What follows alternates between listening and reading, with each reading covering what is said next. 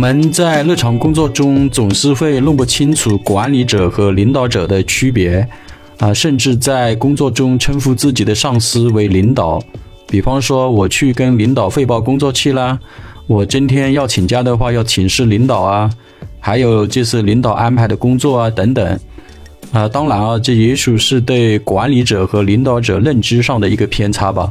又或者是一种习惯上的称呼而已吧。但其实的话，要区分管理者和领导者的区别也是很简单的。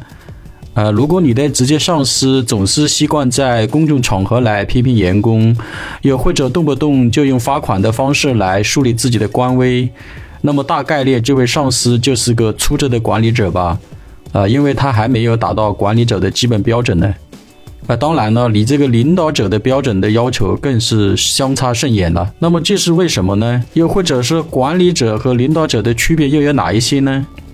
其实呀，管理的本质就是管理好自己，而不是来管理别人的，更不是来显摆自己的官威的。那么问题又来了，那既然管理人员的本质是管理好自己，那么作为管理人员的岗位价值，他又如何来实现的呢？管理人员的主要的岗位价值的职责，其实就是如何理性、如何来理顺与他人的协作关系。呃，其实“管理”这两个字，它的核心不在管，而在于理。因为大家都处在一个合作的网络里面，那么怎么样来跟他人来一个合作啊？来怎么样来提升？自己与他人的合作的这个效率啊，或者提为他人提供更优质的一个服务，那么这个协作的关系其实就是非常大的一个挑战的。那么怎么来理解理顺与他人的协作关系呢？或者理顺与他人的协作关系又有哪一些内容呢？那么对于管理者来说，主要的任务就是完成公司下达的周工作目标或者月度的工作目标就可以了。啊，比方说周生产计划的完成率啊，月度销售目标的达成呐。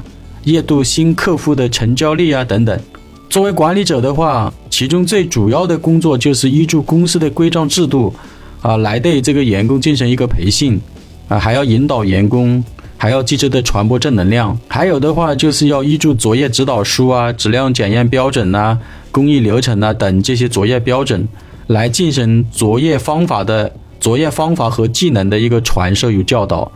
呃，来提升这个员工的工作质量和工作效率。那么，对于领导者来说的话，领导者不仅仅是一位管理者，而且还是一位经营者。不仅要经营好自己，还要经营好团队。作为领导者，不仅仅是完成公司的月度销售目标，啊，还要考虑到能否花更少的时间、更少的投入，来达成这个收益的最大化啊，或者是效益的最大化吧。比如，能否缩短生产周期？原来三十五天的交付周期能否缩短至三十天呢？啊，当然还有甚至更少的一个天数的考量。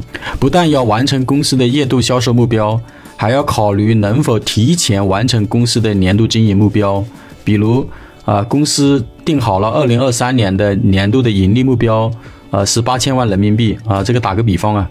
那就要考虑谋划是否可以提前来实现公司的年度经营目标，比如在今年的十月份就能够实现呢？还有的话，能否通过质量管理体系的落地推行来提升产品的合格率啊？能否通过更加个性化的啊优质的服务来提升客户的满意度等等吧？呃，简单来说的话，作为一名管理者，其中最基本的职责就是通过经营好自己，持续精进。努力提升自己的职业修为，既有的话经营好团队，然后帮助团队成员持续成长，为公司创造更多的价值，如公司年度经营目标的实现、公司盈利能力的增长、公司品牌价值的提升等等。那么，要成为一名合格的领导者，管理者要跨越哪些重要的台阶呢？啊，美国的一家山姆帕克基金会创始人魏尼特纳亚尔在《哈佛商业评论》上的一篇文章里。啊，就探讨了管理者和领导者的三个关键的区别。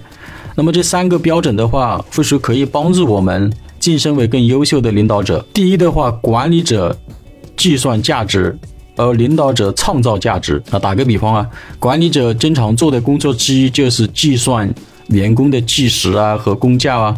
然后在规定的标准公式里面完成规定的工作数量，而领导者经常要做的就是进行现有资源的一个充分利用，进行资源的最佳的一个配置，来达成公司效益的最大化。啊，比方说通过 BSC、OKR 等管理方法来赋能于团队啊，激发员工的潜力，提升团队价值的创造能力。第二的话，管理者注重是否授权，而领导者注重影响力的培养。呃，管理者的话，他要管理他的下属的话，啊，他一般来讲的话，他是更加偏向于属管辖部门内部的一些事务，啊，就是正常说的啊，管理好自己的人啊，做好自己的事情就行了。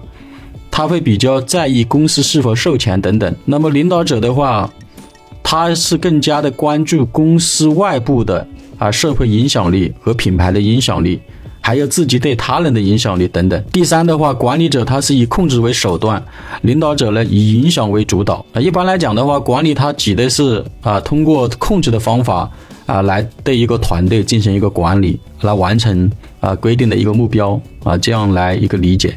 但是领导的话，他指的是一个人的影响、激励和帮助他人为组织做出贡献的一个能力。